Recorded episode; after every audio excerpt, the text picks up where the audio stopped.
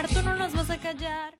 Hola a todos, todas y todes, bienvenidos a un nuevo episodio. Soy Karen y hoy haremos un recuento histórico sobre la mujer en Perú.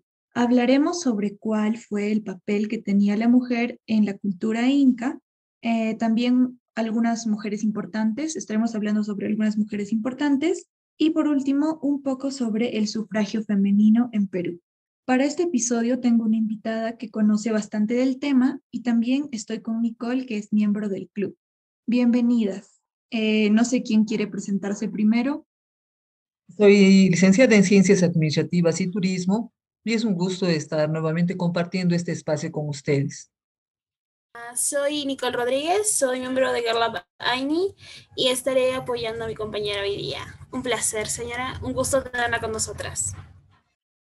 Ya, para empezar, eh, cuéntanos un poco sobre el imperio inca, sobre cuál era el papel de las mujeres, tanto de la nobleza como del pueblo. Las mujeres en la época inca tienen una actividad, eh, eh, una presencia importante, ¿no? Las mujeres son consideradas como descendientes de sus madres y los varones son considerados como descendientes de los padres. En este entender, eh, eh, como la mujer desciende de su, de, su, madre y los varones descienden de sus padres, tienen, eh, están vistos como paralelos, o sea, ninguno es inferior al otro, sino son en la misma categoría, son iguales, ¿no? Cada uno con sus ah, propias funciones. las mujeres que son descendientes de sus madres tienen derecho a la tierra, al agua y a los baños. Por lo tanto, tenían una presencia, tanto social como una presencia económica. Y mm, conservan su vínculo ritual y mítico con la tierra, con la Pachamama ah, y sus diosas creadoras de la vida, los alimentos y también relacionados con la fertilidad. Em, el matrimonio es la unión de dos iguales, y eh, iguales, pero también complementarios, así como la descendencia paralela, madre-hija, mm, padre-hijo. ¿no? O sea, los incas pensaban que, que las mujeres eran descendientes de sus madres y los hombres de sus padres. Pero ambos, hombres y mujeres, tienen acceso a los medios de subsistencia dentro de la isla era como una sociedad donde ambos valían lo mismo, ambos estaban en el mismo nivel. Claro. Este, ambos este, tienen sus funciones y son este, bien considerados, ¿no? Ambos, varones y mujeres. Eh, por ejemplo, la agricultura es una actividad donde participan tanto hombres como mujeres. Lo mismo ocurría con el tejido, ¿no? Ahora, la colla era la esposa del Inca, cuando éste se encontraba de viaje, la colla eh, tenía el poder absoluto para tomar decisiones, impartir órdenes, juzgar. Ella gozaba de todo poder. Eh, luego tenemos una institución femenina que, como ustedes deben saber, era el Acliahuasi. ¿no? Eh, las funciones en, en, las, en los Acliahuasis era dependiendo de las actividades que ellas podían este, tener, que ellas podían elegir, ¿no? Entonces, eh, podían ser este, tejedoras, aquellas que iban a elaborar las prendas de vestir del Inca, de la nobleza, pero también esas prendas de vestir eran destinadas también para dar este, eh, a los soldados, al ejército y este, a quien lo requiriera y lo necesitara, ¿no? De igual manera, había también este, mujeres especializadas en eh, producir los alimentos, tanto para el Inca, su panaca, eh, o también para abastecer de alimentos este, a diferentes sectores del imperio, ¿no? Toda la producción mm, que se podía tener en, el, en eh, debía ser, era utilizada Ah, para los miembros del imperio, ¿no? según sus categorías, según fuera. Entonces en el Agyahuasi solo trabajaban mujeres. Sí, era una institución totalmente femenina, ¿no? Que incluso este, en la etapa de la colonia fue considerada como, como conventos, ¿no? Mm. Y la, la esposa del Inca, ¿qué papel tenía? Porque el que era, pues, casi considerado como un dios y el máximo gobernante era el Inca, pero también tenía una esposa o, creo que varias esposas, como que, ¿cuál era la función de ellas y de su esposa principal? los nobles eran ah, polígamos, ¿no? Tenían varias esposas. Y el Inca tenía la esposa principal, que era la Coya, que eh, iba a reemplazar al Inca en caso de que él eh, se fuera de viaje o no se encontrara o emprendiera este, los viajes de conquista. Entonces ella gozaba de todo poder, un poder absoluto, como si fuera el mismo Inca. ¿no? Mientras que este se encontraba ausente. Y las demás esposas eh, solo eran compañía del Inca, ¿no? Ah, claro, eran eh, consideradas como eh, concubinas, ¿no? Mm. O esposas secundarias. Y bueno, no sé si estoy equivocada, pero creo que cuando se dio la conquista, eh, y llegaron los, los colonizadores aquí a, Perú, empezaron a cometer muchos abusos contra, contra las mujeres que, que estaban en el imperio, ¿no?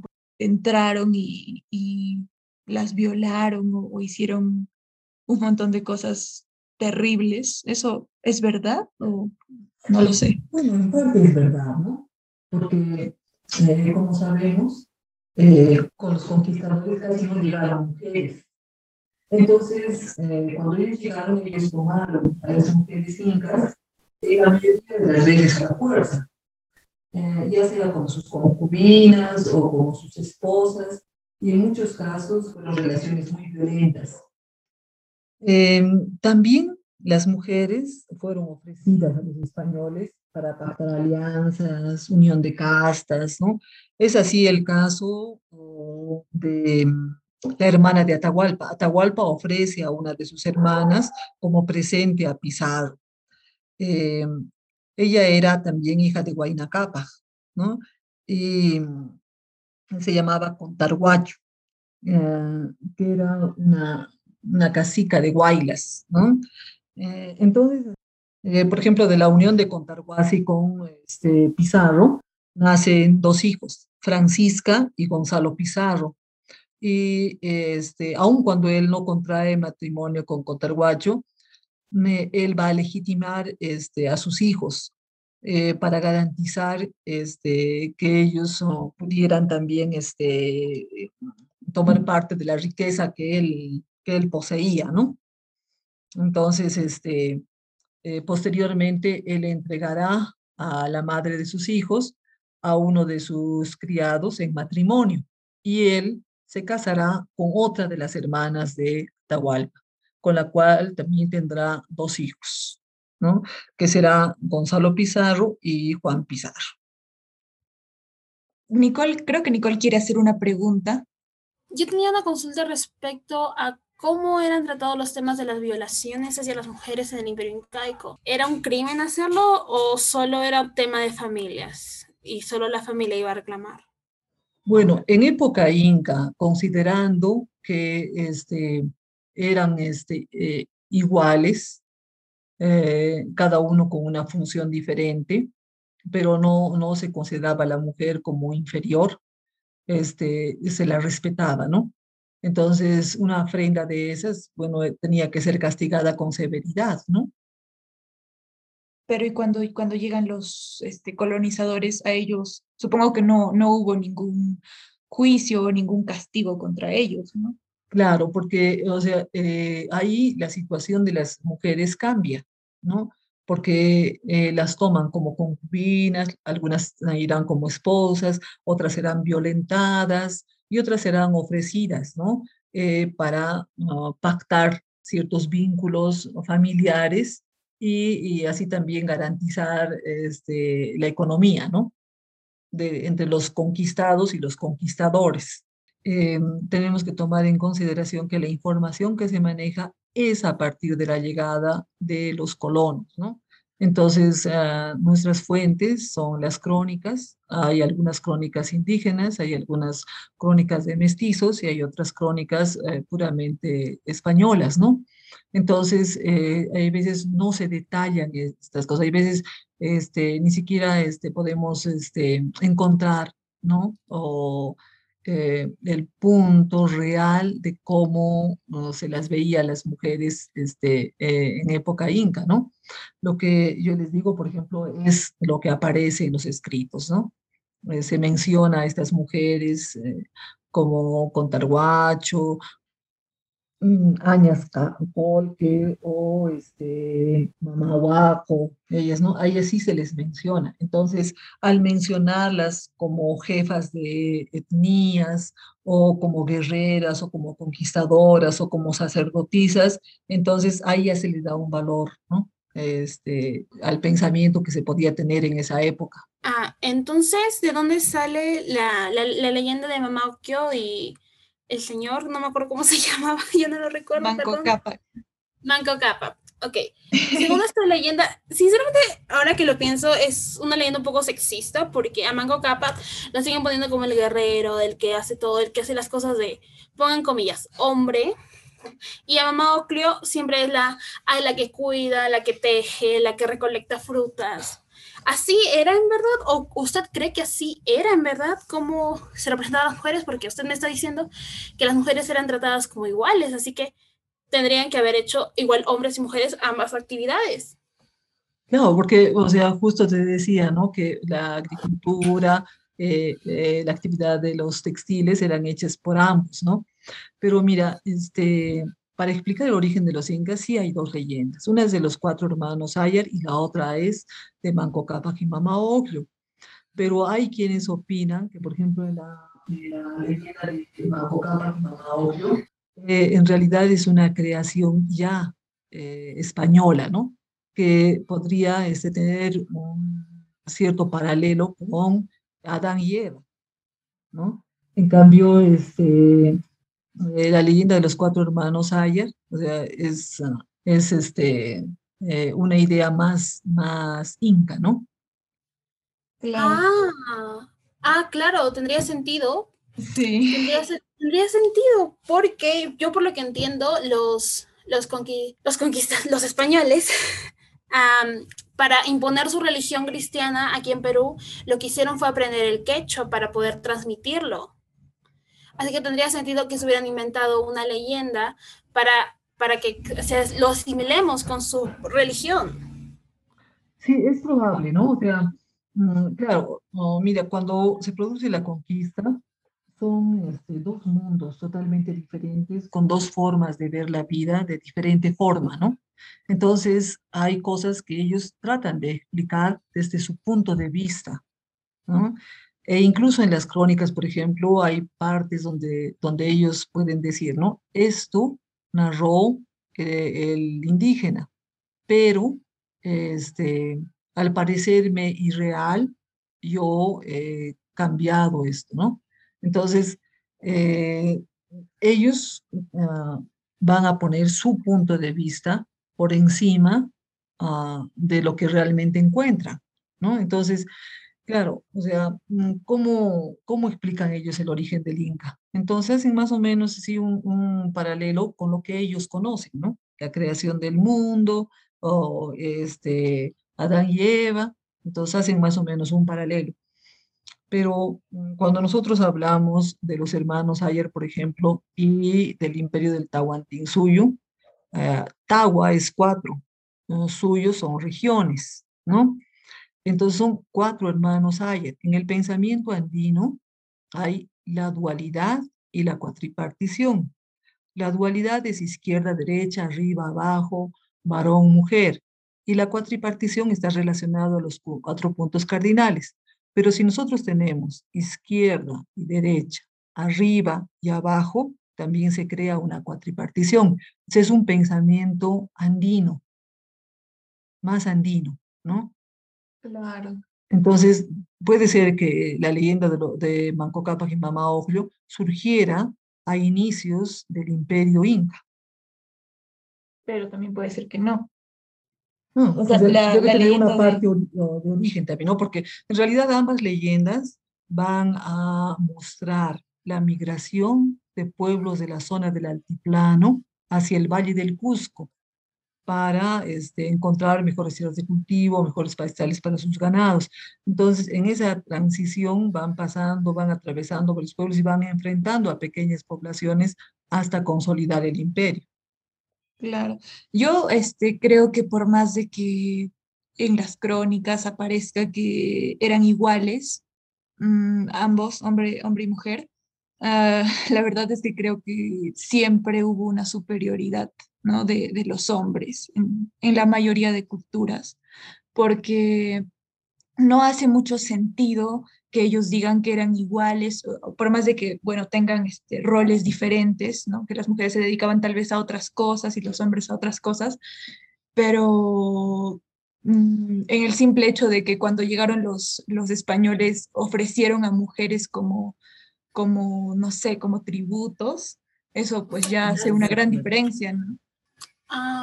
yo, a mí se me, se me armó esa teoría de que las crónicas de la que tal vez la señora se está basando su información, tal vez también fueron editadas para que se notara las diferencias sociales entre hombres y mujeres. Como que es decir, ok, están aquí, aquí están tratando a la mujer como igual. No, señores, cámbialo. Ajá. Eso tendría sentido porque a lo largo de la historia todo eso sí se ha visto.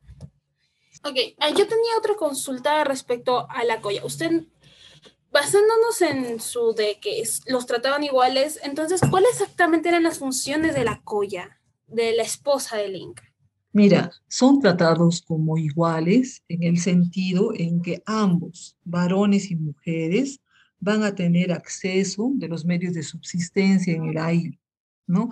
Eh, eh, entonces, este, ambos, o sea, eh, las mujeres tienen derecho a la tierra, tienen derecho al agua, tienen derecho este, a, este, tienen un papel fundamental dentro de la sociedad y también en lo económico. O sea, a eso me refiero cuando son iguales, pero tenemos que tomar en consideración que son este, pueblos mm, patriarcales, o sea, donde este, los eh, jefes son, los, varones. Pero eso no ha, este, no ha menoscabado, ¿no? Porque si bien es cierto que los varones eran los jefes, también había mujeres que destacaban. También habían jefas mujeres, también habían sacerdotisas mujeres.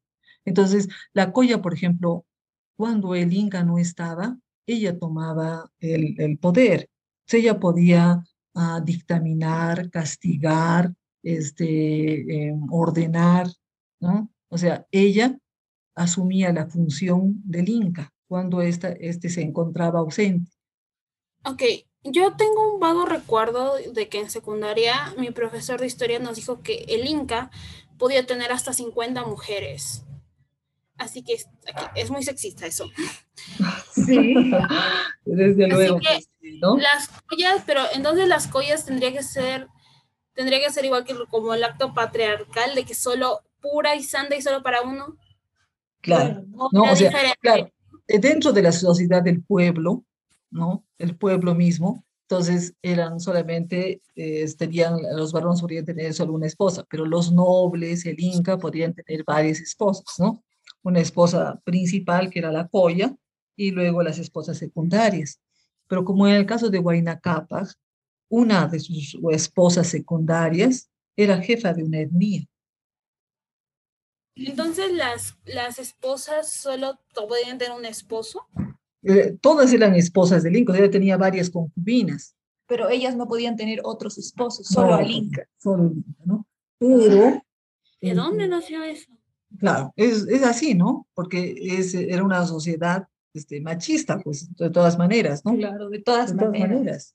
Entonces, entonces no podemos decir que los trataban como iguales. No, el matrimonio era, la unión de dos iguales. Eran iguales en el sentido de que ambos tenían los mismos derechos dentro del aire, ¿no? O sea, tenían derecho a las tierras, tenían derecho a los alimentos, tenían derecho al ganado, tenían derecho a todo lo que se producía, o sea, económicamente y socialmente. O sea, sí, es como ahora. ¿Qué pasa ahora? Los hombres y mujeres, personas no binarias, tenemos los mismos derechos. Pero no se solo que en la aplicación, en la aplicación de estos no, no, no, no ocurre eso. No es lo mismo. Exacto, no es lo mismo. Entonces, es lo mismo que pasa ahora, como dices, Nicole. Es prácticamente lo mismo. Entonces, la, entonces, entonces teniendo en cuenta de que la Coya, si este, el Inca no estaba, ella es la que mandaba, la diosa suprema aquí. Entonces, ¿qué ocurría en las guerras? La- ella también podía, podía lanzar una guerra. ¿Cuál es la palabra? Declarar una guerra. Declarar, declarar una guerra. ¿Y ella también iba a la batalla o ella se quedaba en, el, palacio? Mira, o sea, eh, como te digo, ¿no? O sea, entre todas la- las mujeres, si había alguien que destacaba y podía ir a pelear, pues iba a pelear, ¿no? Si había este, eh, alguien que podía este, jugar el papel de jefa, también lo jugaba, ¿no? Entonces sí Así, habían este, mujeres guerreras. Claro, por eso les digo, en la leyenda de, de los cuatro hermanos se habla de Mamá Huaco, que la Mamá Huaco está considerada como una líder con poder, una guerrera que participa directamente en la conquista. Mm, Claro, pero también ellos supongo que tenían algún tipo de entrenamiento, ¿no? Para, para poder defenderse. las mujeres no sé si participaban en, ese, en esos entrenamientos, ¿no? Para, para las guerras, para las batallas. No, serían las mujeres que, que realmente pues tenían, o sea, eh, eh, tenían este, esa habilidad, ¿no? Dependiendo de la habilidad de las mujeres, también podían participar, o sea, no, la, no les negaban, ¿no? O sea, no, no se habla en ningún caso de la historia de que les dijeran, no, tú eres mujer, no puedes luchar, no puedes ir a guerrear, no puedes participar, no. Al ¿no? menos no en el imperio inca. No, no, o sea, no hay, o sea, no hay esa información, ¿no? Porque, entonces, ¿por qué hubieron mujeres que sí participaron en las conquistas? ¿Por qué hubieron mujeres que sí lideraban a sus etnias, a sus pueblos? ¿No? Entonces, debe haber sido, ¿no? Si ellas tenían esas habilidades, las podían desarrollar y destacar dentro de, su, de sus aires, ¿no? Dentro de sus poblaciones. Claro, como era, eran también tiempos más duros donde realmente tenías que sobrevivir, eh, siempre los hombres han tenido, han tenido una ventaja física, ¿no? O sea, eh, para, al menos en el tema de, de poder sobrevivir, ellos han tenido una ventaja física, eran más fuertes. Y también creo que por eso es que eh, fueron líderes, fueron cabeza y las mujeres quedamos muchas veces eh, a un lado, ¿no? Eso entre comillas. Claro, entre comillas, pero sí existe una, una diferencia física. Yo tenía entendido de que cuando se dividía el terreno, el campo, o sea, cuando una persona moría, pasaba al, al Inca de nuevo. Y esta persona y, este, y el Inca o la Coya lo dividían eh, a los nuevos nacidos. Por lo que entiendo, al, hombre se le daba más y a la mujer se le daba la mitad de lo que se le daba a un hombre. ¿Eso es cierto? Sí, o sea, eh, anualmente se hacía un reparto de tierras, ¿no? Eh, cuando la población también se acrecentaba, entonces se eh, dividían los terrenos, ¿no? Por cada varón se dice que se le otorgaba un topo de terreno y por cada mujer se le otorgaba medio topo de terreno. Pero no son propiedades privadas, son propiedades que se utilizan solamente para hacer usufructuadas, ¿no?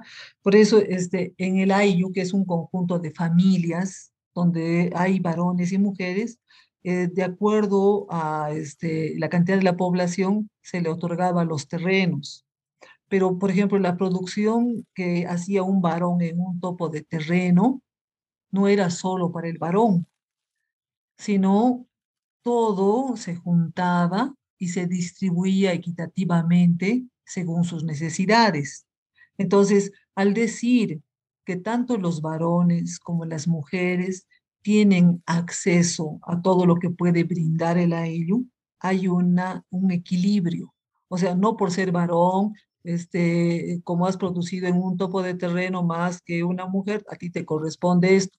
Y a ti, por ser mujer y haber solamente producido en medio topo de terreno, te corresponde esto. No, porque la actividad agrícola era este, eh, mixta, ¿no? O sea, participaban tanto varones como mujeres. La producción se juntaba y lo que se obtuviera era para todos, o sea, se beneficiaba a varones y a mujeres sin distinción, porque todos tenían acceso a la producción que tenía el aire en todos los sentidos, en la agricultura, en cuanto a, los textiles, en cuanto a la crianza de, del ganado este, alpaquero, llamero, todo, ¿no? Según disponía el gobierno. Ah, ya. Y con el tema de los matrimonios, ¿cómo era el, el rito? ¿Las mujeres sí podían elegir a su marido? Eh, mira, de eso no se tiene una, una certeza, ¿no? O sea, no, no, no, hay una descripción eh, de cómo, cómo la gente del pueblo elegía a sus parejas, ¿no? Pero este, eh, se, debían haber uniones de, de, varones con mujeres. En algunos casos, este, cuando, por ejemplo, se establecían alianzas eh, entonces, este, las mujeres eran entregadas a, ciertos varones eh, para este, garantizar cierta alianza entre, entre pueblos, ¿no? Entre mm. etnias, eso. Pero este, no se determina con exactitud cómo eran las uniones entre la gente del pueblo, ¿no? Eh, y muchas de ellas eran sacrificadas, pero no quiere decir que, por ejemplo, solo haya habido sacrificio de mujeres, también hubo sacrificio de niños, ¿no? Eh, y este... Em, eh, eran cosificadas. Sí, eran cosificadas. Claro. es una sociedad este, patriarcal, ¿no? Entonces, ¿cómo, entonces, a qué edad, bueno, más o menos, llevaban un registro de edades, más o menos a que tenían que casarse? ¿Era una obligación para las mujeres casarse también? Mira, eso no se sabe al respecto, ¿no? No se puede determinar con exactitud si les obligaban o, cómo era, ¿no? Porque, mira, hasta la edad de los incas, este, no se determina, ¿no? Exactamente, este, por ejemplo, cuál era el promedio de vida del, del, del poblador andino, ¿no? ¿Por qué? Porque eh, cuando llegaron los españoles, se, eh, se contabilizaba los años ¿no? y la edad según los años, pero no sabemos qué método de contabilización habrán tenido los incas para medir la edad. ¿no? ¿Cómo era no se puede decir, ¿no? Claro, ¿no? claro, era un calendario solar, también tenía un calendario lunar de la agricultura, pero no se determina exactamente, ¿no? Porque el promedio de vida de los españoles eran este, 40, 50 años, pero hay que tomar en consideración que el sistema de trabajo obligatorio eh, para los incas era entre los 25 y los 50 años. Entonces su promedio de vida fue superior al, a los 50 años. Pero cómo se medía eh, las edades, cuál era el sistema exacto, si era igual al, que trajeron los españoles o no, no se determina, ¿no? Pero, las uniones deben haber sido este, pasada la, la adolescencia, ¿no? O, en, la adolescencia, ¿no? Yo creo que sí, porque mm, en la mayoría de culturas, ni bien menstruabas, ya estabas lista supuestamente para ser mamá, para casarte. Entonces, supongo que en ellas también tuvo mucho que ver eso, ¿no? Seguían siendo niñas. Claro, seguían siendo niñas. ¿Cómo llevaban el tema de la menstruación? Mira. Era también, era también tratado algo como un tabú, como que no, no lo digas, no lo muestres. No, no, en realidad, porque ni siquiera se sabe eh, cómo hacían las mujeres en, eh, en, los días de menstruación, ¿no?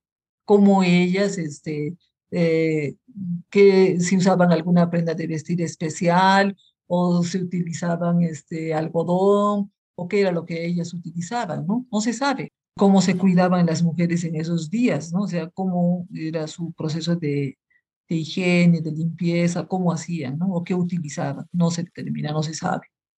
Porque había, había algodón, ¿no? En la época inca. ya se, había producción de algodón. Y luego también, pues, este, el tejido. se las habrán ingeniado. Claro, de alguna manera, ¿no? Porque mira, en realidad, este, hay veces este, las culturas llegan a un mismo, a un mismo fin, ¿no? Porque son este, problemas que tienen que vencer, este, eh, porque surge eh, en, las, en las mismas, o sea, en diferentes culturas surgen los mismos problemas. Entonces tienen que tener siempre alguna cosa en común para poder, este, eh, o sea, para poder este, vencer ese, ese problema, ¿no? Claro. Hay veces son sociedades totalmente este, diferentes que no se conocen, pero llegan a hacer las mismas cosas, ¿no?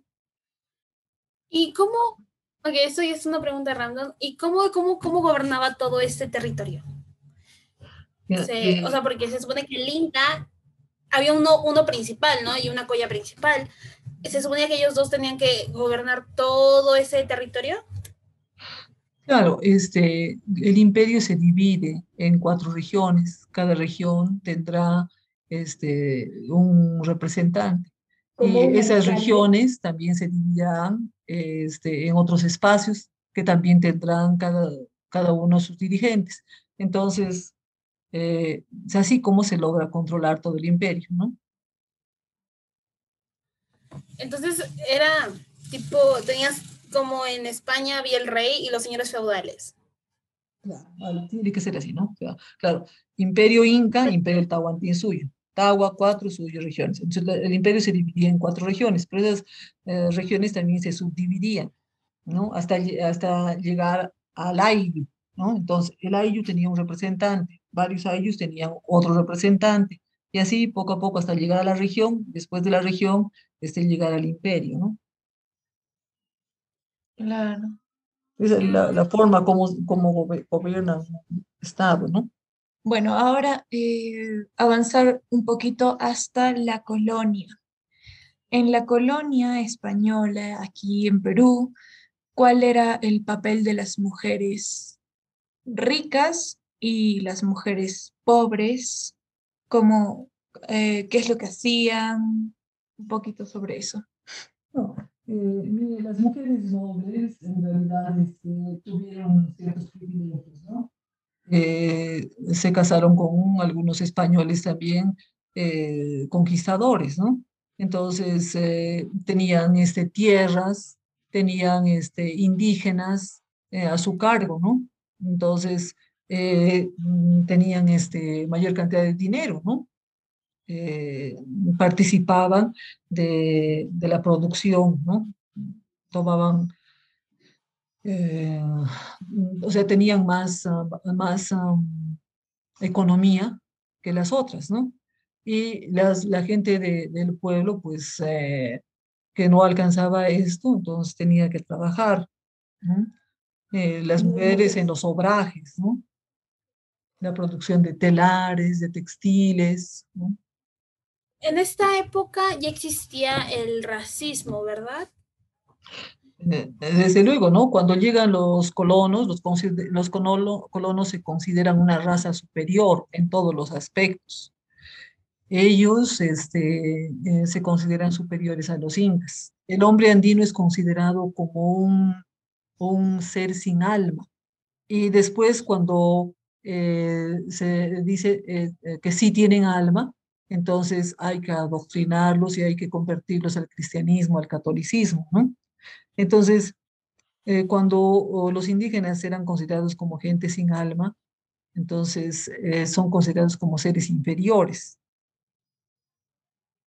¿Dónde estaban las mujeres ricas? ¿Que podríamos, que podríamos afirmar que solo eran mujeres blancas?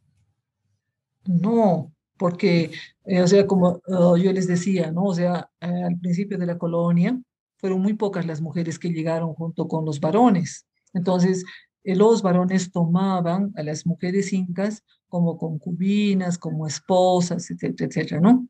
Entonces, cuando este, Pizarro llega, este, encuentra a una sociedad inca donde hay nobles, de sangre, nobles de privilegio, ¿no? Eh, entonces, eh, él pacta con, con esos grupos sociales de poder, ¿no? O sea, por eso Atahualpa entrega a su hermana como esposa o como presente a, este, a, Pizarro, ¿no?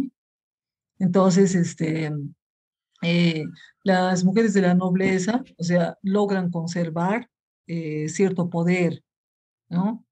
Pero este, las mujeres de la gente del, del pueblo, pues, no, no, no, no tenían que ofrecer, o sea, no había que ofrecer a cambio de, de, de tomarlas, ¿no? Entonces, había un abuso. Ahora, tenemos que recordar que este, muchas mujeres eran tomadas con violencia, ¿no? Entonces no se las respetaba. Claro, entonces en la, en la colonia existen tanto mujeres eh, indígenas, o sea, mujeres del imperio inca, como también mujeres que venían de España, que tenían, este, bueno, un estatus social más alto, tenían dinero y en cierto modo poder, ¿no? Y, o sea, estas mujeres que eran del imperio inca, estas, las que sí tenían poder y las que sí podían ofrecer algo, no eran discriminadas por las mujeres, ah, mujeres blancas. No, por ejemplo, este, la hermana de Tahualpa que fue entregada a Pizarro, con la que tuvo dos hijos, fue, este, eh, sus hijos fueron desprendidos a tierna edad, cuando tenían tres años. ¿Para qué?